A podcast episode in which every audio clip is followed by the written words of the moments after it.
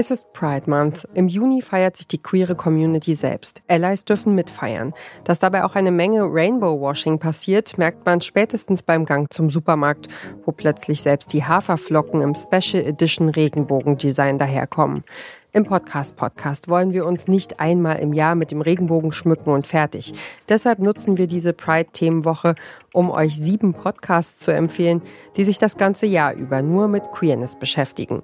Es geht um queer-lesbische Sichtbarkeit im Alltag, um queere Sex Education, um den heißesten Gossip aus der Popkultur, um fiese Queers aus der Vergangenheit, ums Coming Out und um einen queeren Blick auf deutsche Eigenheiten.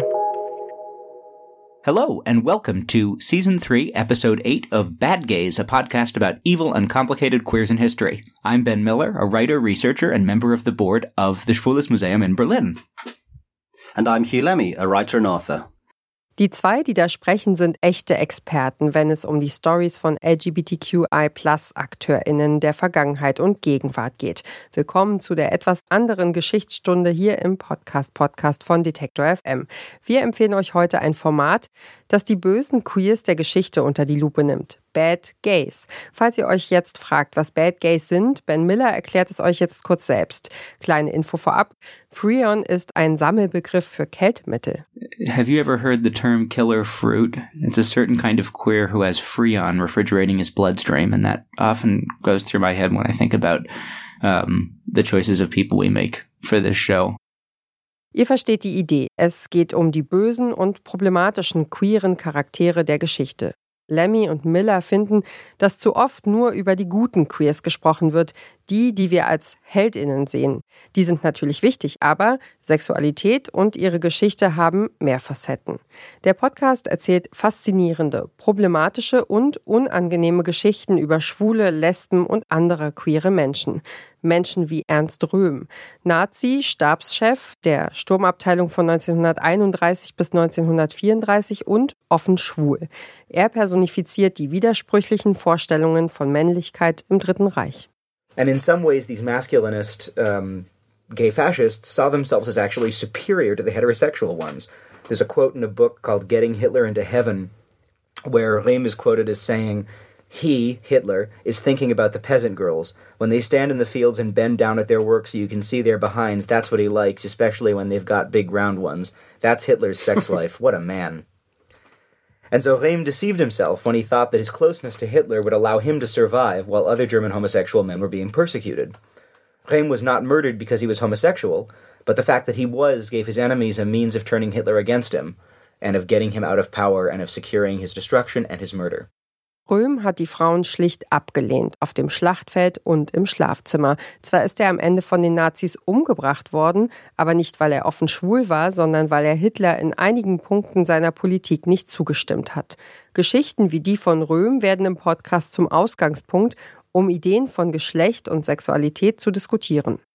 Do you think that his um his relationship with um, the army and his the appeal of the army to him was uh, something that emerged out of his masculinist homosexual urges, or the, does does it emerge as like an, uh, his homosexuality emerge within the army as an ideology of because he said he, he enjoyed spending time you know with the lower ranks and with this sort of camaraderie. Do you think that emerged into a, a form of homosexual desire that he could make work with his far right leanings, or, or or was it the other way around? Was was he attracted to that because he, he liked being with those men the whole time? Well, it's a kind of a chicken and egg scenario, I think. I mean, how do we think gay desire is formed and arises? Do we think it's something that shows up fully formed in someone's biology?